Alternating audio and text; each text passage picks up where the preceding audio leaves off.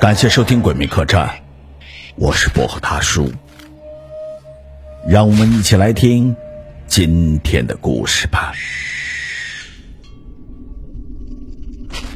今天讲的是料理。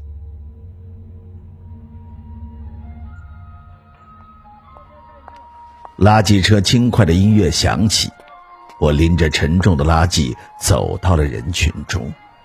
我不太爱走到人群中，尤其是夏季，手上的绷带与短短的袖子完全无法遮掩我的伤口。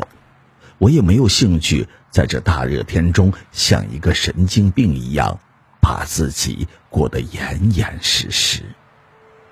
哎呀，李小姐，你也来倒垃圾呀？隔壁的朱太太用她的高分贝的声音朝我喊着：“是的。”我轻轻的点头，心里却不太高兴。与人接触是自己最讨厌的事情。你那男朋友这么没天良，还在打你呀？下次他要是再打你，就跟我说。热情的朱太太用力的拍了一拍胸口。没关系的，他不太打我了，这这是旧伤。我无奈的笑了一笑。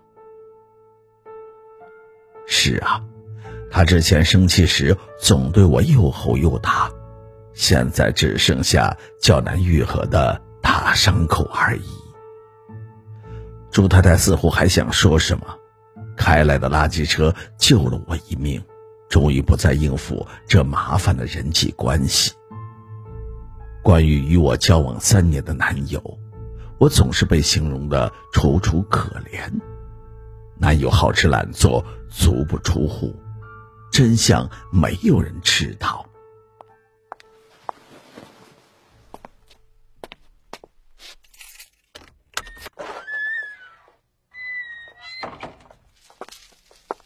回到家中，我看着厨房炉上半开的锅盖。心中突然烧起一把火，眼光一扫，果然看到那个男人缩色在冰箱的旁边。我不是说过吗？不要动我的料理吗？我对他大吼：“这是我无法原谅的事情，我不准任何人踏进我的领域，更何况是碰了我精心烹饪的食物。那是我的东西，我。”我只想拿回来。他瑟瑟的缩在一角，完全没有半年前对我又打又骂的气势。或许那天跟他翻脸吓到他，他在我煮饭时对我大骂，还打翻了我正要送进烤箱的食物。怒火中烧的我抓起锅铲，对他就是一阵的暴打。从那天起，他只敢对我大吼，但不敢靠近我。现在他连大吼都不敢，只能像我之前一样缩在角落里瑟瑟的哭泣。我笑了笑，这让他更加害怕，整个人几乎要缩进冰箱里逃命。我走到他眼前，我还缺一根葱，而他又整个人的挡在冰箱前。不要挡着我拿东西！我冷冷的看着他。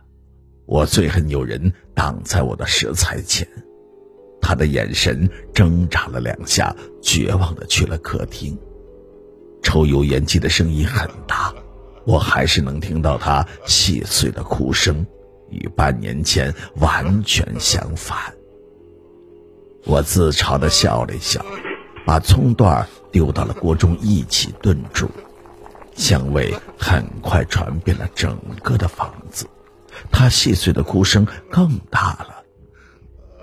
煮的差不多时，我捞起了炖肉，小心翼翼的放到了盘上，用几根青菜点缀着。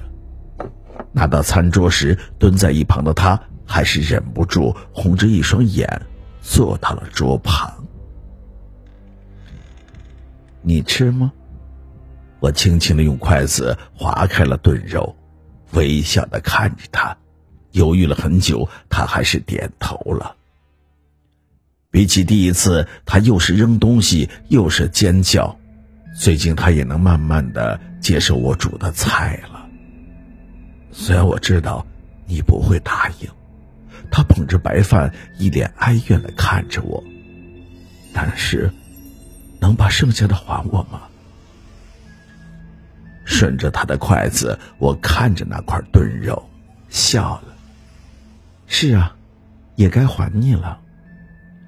我从桌下拿出他的骨灰盒，里面的骨灰可是我细细磨碎的，虽然先被我拿去熬过汤。我告诉他，这些是不能吃的部分，能吃的，这半年内都吃光了。今天晚上，我的房间里还是传来细碎的哭声。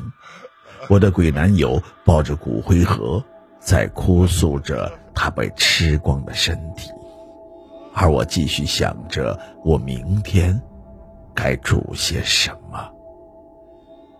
吃了半年的肉，该吃清淡些了。